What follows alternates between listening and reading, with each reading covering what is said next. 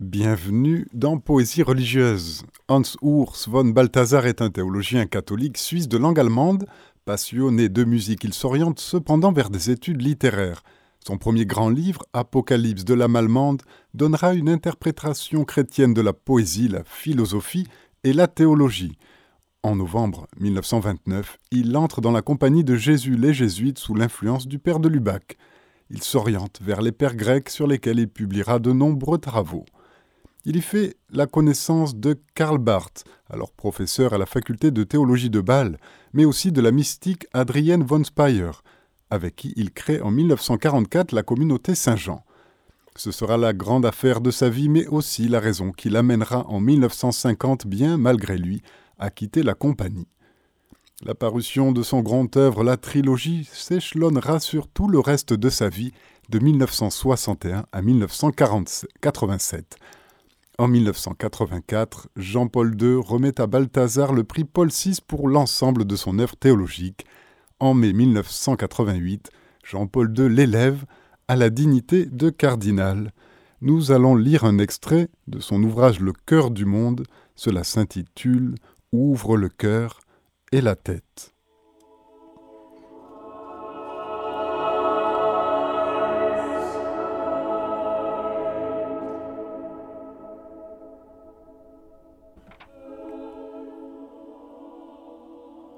Bienheureuse jungle de ton amour, personne ne s'emparera jamais de toi, personne ne t'explorera.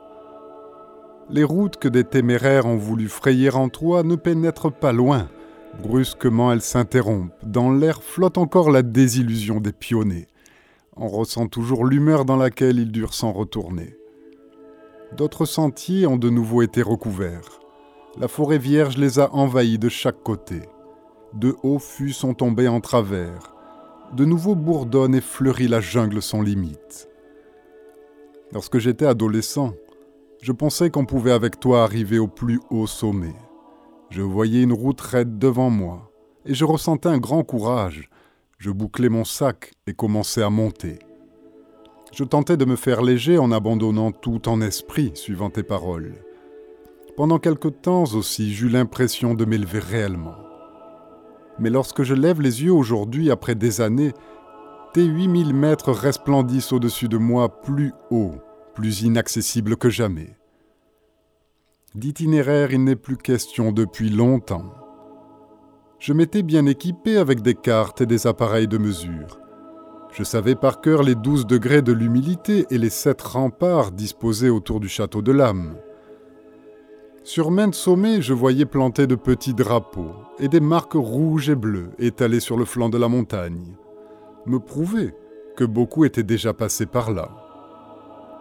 Les instructions pour arriver à la vie bienheureuse fourmillaient en certains endroits comme des papiers d'argent et des boîtes de sardines. À la longue, je perdis l'habitude de faire attention à ces détritus familiers. Il me vint seulement à l'esprit qu'ils devenaient plus rares ils me parurent anciens et rouillés, et tout près eux-mêmes de devenir un élément du paysage, perdu dans l'épais fourré et la confusion des lianes. Et tous ceux qui cherchaient là à t'exorciser et à te désenchanter me parurent enfantins et sots. Je sentais naître en moi une irritation contre eux, parce qu'ils séduisaient les âmes de ceux qui auraient pu comprendre ta magie ô contrées sauvages. Mais j'étais aussi pris de pitié, car ils trompaient le monde et se trompaient eux-mêmes au sujet du bien le plus précieux. Et un jour, je jetai tout dans un buisson, sac, provisions et cartes. Je me consacrai à toi seul et te recherchai librement, ô terre vierge. Les maîtres disaient Il y a trois chemins du savoir le chemin du oui, le chemin du non, et au-dessus des deux premiers, le chemin de la synthèse plus haute de trouver dans toutes les créatures, car toutes sont autant de débris qui reflètent un rayon de ta lumière.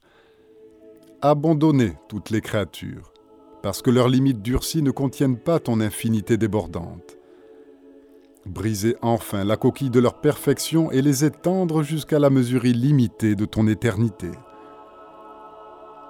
Mais j'appris par expérience que ces chemins ne sont que des impasses. Le oui est une affirmation le non est une négation.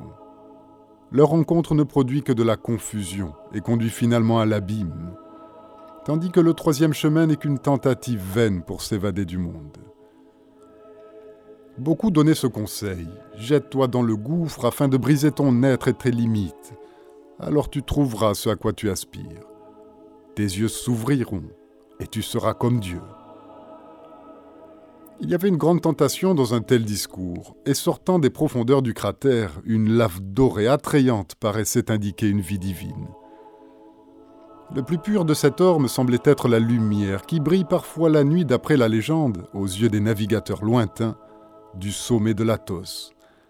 Et l'extase me parut sacrée, dans laquelle Plotin, Alalaj et les disciples du Bodhisattva s'élèvent au-dessus de toutes les barrières mais juste à temps.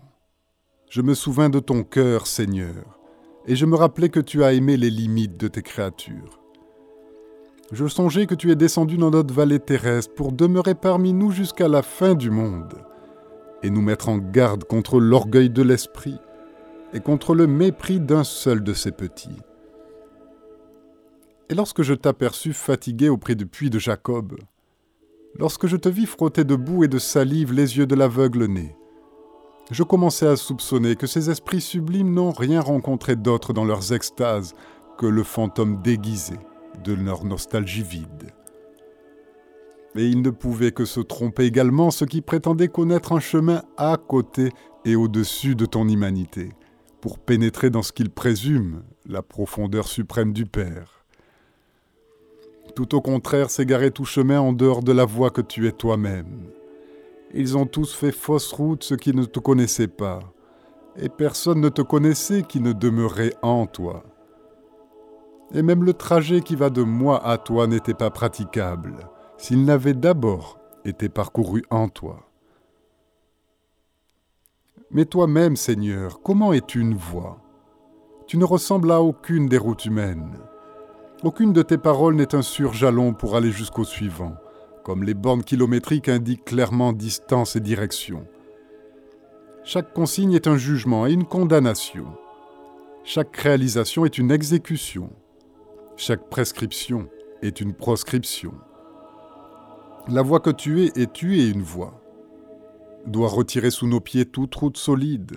Toute marche en avant nous renvoie en même temps en arrière, à la distance plus grande de notre néant, et nous rejette de côté agenouillé dans la poussière, pour te laisser passer seul sur la route, toi, le roi de gloire. Nous devons accomplir des œuvres et grandir par nos œuvres, mais devenir en même temps plus petits, et oublier toutes nos œuvres en te regardant. Notre justice doit être plus grande que celle des scribes et des pharisiens, mais nous devons devenir plus petits et plus humbles que cet enfant. Nous devons amasser des trésors dans le ciel et dans des greniers sûrs, où la rouille et la teigne n'exercent pas leur ravage.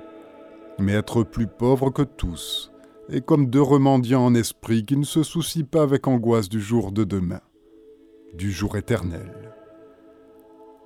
Nous devons courir en tendant toutes nos forces vers ce qui est devant nous, et cependant reposer, plein de sérénité, comme un oiseau dans ta main. Nos œuvres peuvent briller devant tous les hommes, mais il nous faut veiller à les accomplir dans le secret. Nous devons être parfaits comme le Père des cieux, mais contrits comme le publicain dans le temple, et conscients d'être de vils pécheurs. Attentifs et pleins de maturité, nous savoir initiés comme amis à la profondeur de tes mystères, mais comme serviteurs, ne pas désirer connaître le jour et l'heure nous donner de la peine et mourir pour les hommes, comme la mère dans les douleurs de l'enfantement. Et cependant, lorsqu'ils ne nous reçoivent pas, continuer notre chemin et secouer la poussière de notre soulier. Être d'humeur égale et nous nous sentir privés de rien, mais participer à la tristesse et à la joie d'autrui, et la main ouverte pour donner et recevoir. Avec la patience du grain dans la terre, laissez mûrir en nous ton royaume comme une moisson mêlée d'ivrée. Mais avec la soudaineté d'un éclair, ravir avec violence le royaume des cieux. Mais où donc est le chemin? Où la direction à prendre? N'est-ce pas là la jungle inextricable? Et qui peut comprendre le mystère de ton royaume, à la fois petit comme le grain de sénévé et grandissant au-dessus de tout? Mélange de bien et de mal, où pourtant n'entre aucun méchant. Si tu es très loin et n'appartenant pas à ce monde, et partant, pourtant, tout proche, séjournant au milieu de nous, royaume qui s'approche lorsque nous sommes loin et assis à l'ombre de la mort, et s'éloigne lorsque nous nous approchons et cherchons à le saisir.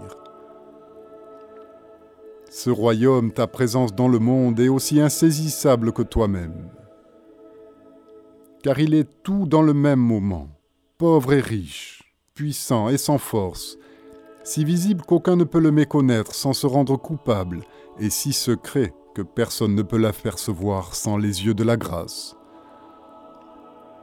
Dans une sorte d'esclavage, l'amour de Dieu se dépose à nos pieds dans les sacrements. Enchaîné par sa propre décision irrévocable d'être disponible, palpable dans l'eau et le pain, le vin et l'huile. Mais quelqu'un cherche-t-il à le saisir? Il s'écoule entre ses doigts comme un vent qui se rit de toute haie. Et toi, ô Église, princesse et reine sur les peuples, siégeant à une hauteur inaccessible à la droite du souverain Seigneur, épouse sans ride ni tache, mais aussi servante sans apparence, et fille réprouvée, et souvent presque indiscernable de la Babylone rouge sur le dos de la bête. Et vous, chrétiens, lumière du monde et lampe sur le piédestal, celle de la terre et affranchie de Dieu, mais aussi scandale pour les hommes, objet de mépris pour vos péchés, et persécutés non sans raison, et pas du tout pour le nom du Christ. Citoyens du ciel, étrangers en ce monde, mais vivotant péniblement au jour le jour, et vous traînant de confession en confession, qui êtes-vous? Jungle aussi dans les cœurs, à la fois voulant et ne voulant pas, plein de nostalgie et de refus, avançant tout en reculant, jungle dans les consciences, bonnes et de nouveau mauvaises, assuré de la filiation divine et tremblante d'incertitude, ne sachant si elles sont dignes d'amour ou de haine. Jungle de l'amour même qui ne sait pas s'il aime, qui n'est peut-être pas encore que convoitise brûlante sous les roses fraîches du don de soi, ou bien qu'amour fragile, vacillant, lorsqu'il connaît avec plus d'assurance le présent de l'amour de Dieu répandu dans les cœurs, et l'édifice solide élevé dans le Christ le Seigneur. Jungle enfin de tout ce monde inextricable, rocher rigide et vague écumante, retour éternel des mêmes événements et constante apparition de ce qui n'a jamais encore été. Ordre stable dans la marche des étoiles et le fourmillement des atomes, et liberté énigmatique supérieure à toute loi. Monde confié à l'homme comme jardin à cultiver soigneusement, et chaos indompté, submergeant constamment toutes les clôtures, brisant toute pointe aiguë, faisant redescendre toute courbe montante et rentrer toute figure épanouie dans le sein originel. Monde dans lequel toute vérité s'oppose à une autre vérité, toute partie appelle une partie contraire, monde qui se ferme comme un œuf et emprisonne dans son cercle tout élan vers le ciel. Et monde qui est cependant exposé grand ouvert comme une pièce d'anatomie impossible à fermer, désirant de tout son être une plénitude qu'il ne peut pas se donner lui-même. Allongeant tous ses doigts vers Dieu et par toutes les fibres de son corps altéré de Dieu comme de la pluie plus nécessaire que tout. Monde des profondeurs duquel montent toutes les forces, et qui cependant est accroupi sans force, attendant avec impatience la descente de la grâce. Monde ambigu et privé d'unité auquel son ambiguïté donne cependant un sens unique. Monde d'entre-deux qui cependant dans la mesure où il tient séparé le Créateur et la créature, réalise leur unité. Monde, monstre furieux qui engloutit dans sa gueule Dieu lui-même venu sous sa forme humaine, et pourtant monde enfant, qui tel un nourrisson, rêve dans les bras de la Vierge Marie. Qui peut saisir le sens du Seigneur dans sa création et au-dessus d'elle? Qui peut attacher avec un court ruban le bouquet infini de la sagesse Qui peut dompter sa jungle incompréhensible Regarde, l'esprit de l'homme est comme la vasque d'une fontaine mugissante sous la chute de tout mystère. Laisse couler. Ainsi tu saisiras ce que tu peux. Et ce que tu peux, c'est d'être vasque sous la cascade. Ouvre le cœur et la tête et ne cherche pas à retenir. Inondé par le flot rapide, tu seras purifié. Cette eau inconnue qui coule à travers toi, c'est précisément le sens que tu cherches. Plus tu donnes et plus tu renonces, plus riche sera ta sagesse. Plus tu te contentes de recevoir, plus vigoureuse sera ta force. Vois, tout veut augmenter ta confusion, afin que dans l'abondance de la confusion, tu reconnaisses la surabondance de l'amour. Tout veut te vider, afin que tu creuses en toi un espace libre pour la surabondance de la foi. Tout use de toi comme d'un linge, afin que limé à l'extrême tu sois transparent pour la surabondance de la lumière. Car voyez, tout est résolu en éléments et décomposé jusqu'à l'atome, pour se cristalliser à nouveau autour de l'unique cristal du centre absolu. Tout meurt dans les combats mortels de la ruine de tout savoir, car c'est seulement avec l'étoffe de la parfaite impuissance qu'est tissé le vêtement royal du vainqueur du monde. Tout tombe dans le fleuve et s'en va, de même que les glaçons se désagrègent sous les rayons du soleil et sont charriés en désordre vers la mer. Mais le mouvement est engendré par la pulsation du cœur central, et ce qui paraissait torrent chaotique n'est autre que le circuit du sang dans le corps du Christ cosmique. Dans ce corps, tu dois couler et te laisser sans cesse entraîner à travers les artères et les veines vibrantes dans le parcours du circuit, tu éprouveras aussi bien la vanité de ta résistance qui se raidit que la force du muscle qui te pousse en avant. Tu éprouveras l'angoisse de la créature qui doit se courber et se perdre, mais aussi la joie de la vie divine, qui n'est autre chose que la ronde ininterrompue de l'amour s'épanchant infiniment. Porté sur les flots sacrés du sang, tu rencontreras toutes choses, comme les débris se heurtant aux débris dans les seaux du torrent, mais aussi comme les belles voiles blanches se croisant sur le doux tapis mouvant d'un fleuve royal. Détaché et entraîné dans un isolement triste, tu apprendras à connaître la communion de tous les êtres les uns avec les autres, sous la forme de leur contact et de leur indépendance à la fois dans les voies liquides du corps.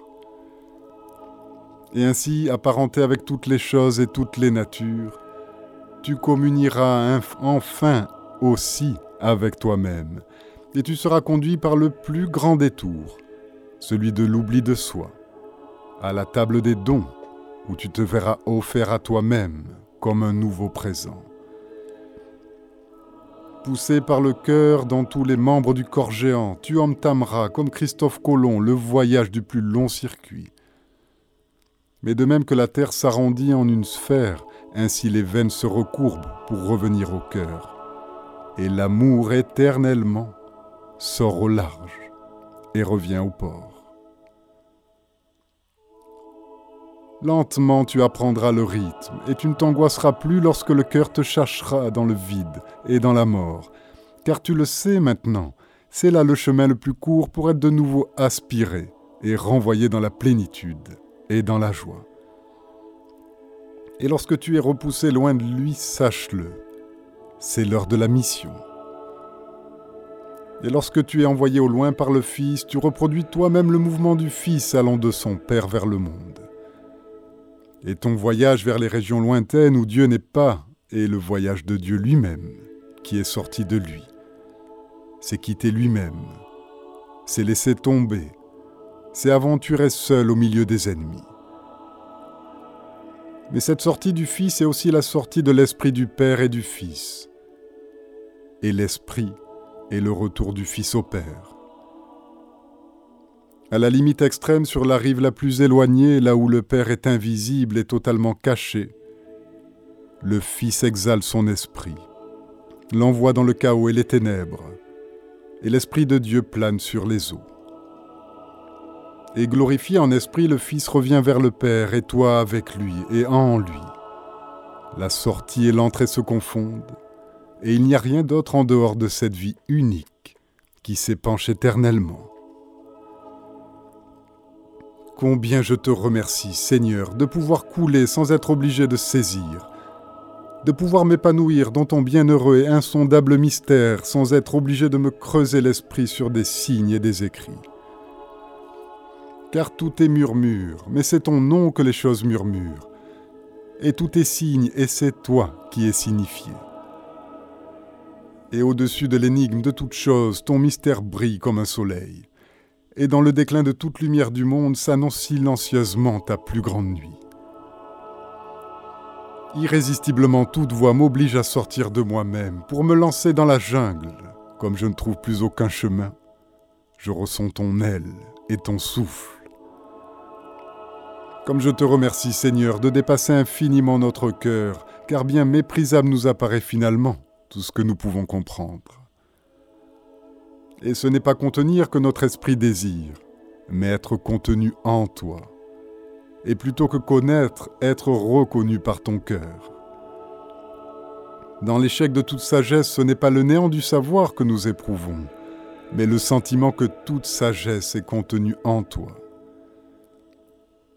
La vague du monde se cabre hardiment, mais elle se pulvérise en écume et s'effondre sur ta rive, prosternée dans l'adoration. Comme je te remercie Seigneur de ne pas absorber la jungle douloureuse du monde autrement que dans la bienheureuse jungle de ton amour, et de fondre dans le creuset de ta puissance créatrice tout ce qui se combat et s'oppose en nous, et de faire en sorte que tout ce qui miroite en nous d'une manière ambiguë et fascinante brille en toi, en parfait accord, grâce à ta rédemption. À la place des énigmes, tu as mis le mystère qui les illumine. Tout, même le péché, te sert de matériau pour ton édifice. Par ton expiation, tu prends chaque chose sur toi. Tu lui donnes, sans anéantir son être, un nouvel être. Tu transformes la boue en joyau, l'amour sensuel en virginité. Au désespéré, tu donnes un avenir. Ta main enchanteresse dépasse tous les contes des enfants. Tu es la source constamment vivante de toutes les possibilités. Et le réel se dilate et se plie dans tes doigts sans plus de peine que l'argile sur le tour du potier. Tu es plus fantastique que tous les rêves et nos plus folles utopies sont de pauvres sottises auprès de ce que tu as réalisé depuis longtemps. Pourtant ce que tu inventes et imagines librement est le rêve le plus intime de toutes choses qu'elles ne pouvaient pas du tout rêver qu'elles étaient même incapables de rêver. Mais lorsque tu te mets à parler d'elles et les exprimer à ton gré, tu énonces leur être, et elles sont données à elles-mêmes. Combien je te remercie Seigneur de faire en sorte que mon être me dépasse moi-même en toi, et que mon centre réside au-delà de moi-même en toi. Sur la pente de mon cœur, il me faut ainsi, que je le veuille ou non, et même contre mon gré, glisser hors de moi-même en toi. Et ainsi toute chose s'ouvre à toi comme des œufs d'où s'échappe un poussin, comme des bourgeons qui éclatent et tous les êtres se penchent vers toi, par-dessus leurs barrières, et trouvant toi, au-delà d'eux-mêmes, à la fois eux-mêmes et toi. Ils s'ordonnent autour de toi comme des pétales autour du pistil caché, dont la présence muette ne se manifeste que par un délicieux parfum. La rose du monde se flétrit, nous nous fanons tous et tombons. Mais dans cet automne, ton printemps se prépare. Nous tombons comme un feuillage jauni, nous pourrissons et nous réduisons en poussière. En terre se transforme tout ce qui provient de la terre, le cœur au sentiment terrestre. Et de nouveau, le jardin du ciel se transforme en une jungle foisonnante. Nous ne sommes pas Dieu. Le silence de la limite, le voile qui nous cache Dieu, ne peut être levé. La limite est notre forme, notre destin, notre bonheur. Nous ne pouvons pas briser notre figure, toi-même la respectes. Nous reculons à distance. L'amour n'est que dans la distance, l'unité n'est que dans l'éloignement. De lui-même n'est unité de l'esprit que dans la distinction du Père et du Fils. Que nous soyons placés en face de toi comme des miroirs récepteurs c'est là le saut en nous de ta paternité. Par là même que nous ne sommes pas toi, nous te ressemblons. Par là même que nous sommes rejetés à distance respectueuse, nous avons part à la proximité de l'amour. Car l'amour est chaste et le sein de Dieu est virginal. Et la reine, ta mère, est à la fois vierge et servante nous nous abaissons et t'adorons. À la fin, tu restes seul, le cœur au centre de toute chose. Nous ne sommes pas. Ce qui est bon en nous, tu l'es. Ce que nous sommes nous-mêmes est sans importance. Nous passons devant toi et ne voulons rien être sinon ton miroir et ta fenêtre pour nos frères. Notre disparition devant toi est ton apparition sur nous. Notre absorption en toi est ton entrée en nous. Car même notre disparition devant toi porte la figure de ta propre disparition. Et même notre éloignement coupable ne nous appartient pas. Car tu en as fait ton propre éloignement. Le péché revêt la forme de la rédemption. Ainsi demeures-tu finalement seul et tout en tous tu es un avec toi-même, et sans te perdre, tu te répands dans la multiplicité. Demeurant dans la multiplicité des membres, tu les ramènes tous à l'unité du corps. Lorsque tu te vides dans la faiblesse extrême et dans le renoncement à l'amour, c'est là l'acte de ta force suprême et de ton amour inchangé. Et lorsque tu parviens à l'extrême degré de la faiblesse et que tout t'écrase comme un verre, c'est alors que tu es le héros par excellence et que tu écrases le dragon. Qu'est-ce désormais que le vide? Qu'est-ce que la plénitude? Lequel des deux est l'indigence? Es-tu vide et as-tu soif de plénitude? C'est nous, l'Église, qui sommes ton achèvement. Es-tu plein à déborder Aspires-tu comme une nourrice à être soulagée? C'est encore nous, l'Église, qui sommes ton achèvement mais toujours tu es la plénitude et nous sommes le vide. Toujours, même si tu es épuisé et pressé jusqu'à la dernière goutte, nous recevons tous de ta plénitude, grâce sur grâce. Ton Église n'est qu'un réceptacle, elle n'est que ton organe. C'est toi qui es la fontaine jaillissante. Et si une source jaillit aussi de nous dans la vie éternelle, c'est une eau que tu as donnée car de toi seul coulent les sources d'eau vive. Et lorsque tu vas pauvre et poussiéreux à travers le monde, enveloppé dans le vêtement des petits et des déshérités, lorsque tu te caches derrière les pécheurs et les publicains, et que nous accomplissons en toi, distraits, les huit œuvres de la miséricorde, alors aussi tu es seul celui qui donne, celui qui du dedans et du dehors nous rend possible l'amour. Tu restes seul. Tu es tout en tous.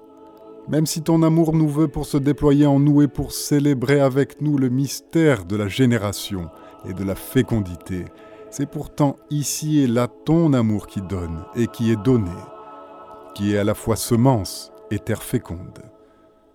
Et l'enfant mis au monde, c'est toi encore. Lorsque l'amour a besoin de deux pieds pour marcher, celui qui marche est unique et c'est toi. Et lorsque l'amour a besoin de deux êtres qui aiment un amant et un aimé, alors il n'y a qu'un seul amour. Et c'est toi qui es l'amour. Chers auditeurs de Radio Maria, c'était notre émission Poésie religieuse. Nous étions avec le poème tiré du livre Le cœur du monde du cardinal Hans Urs von Balthasar. Écoutez cette émission podcast sur notre site internet radiomaria.fr ou notre application Radio Maria Play.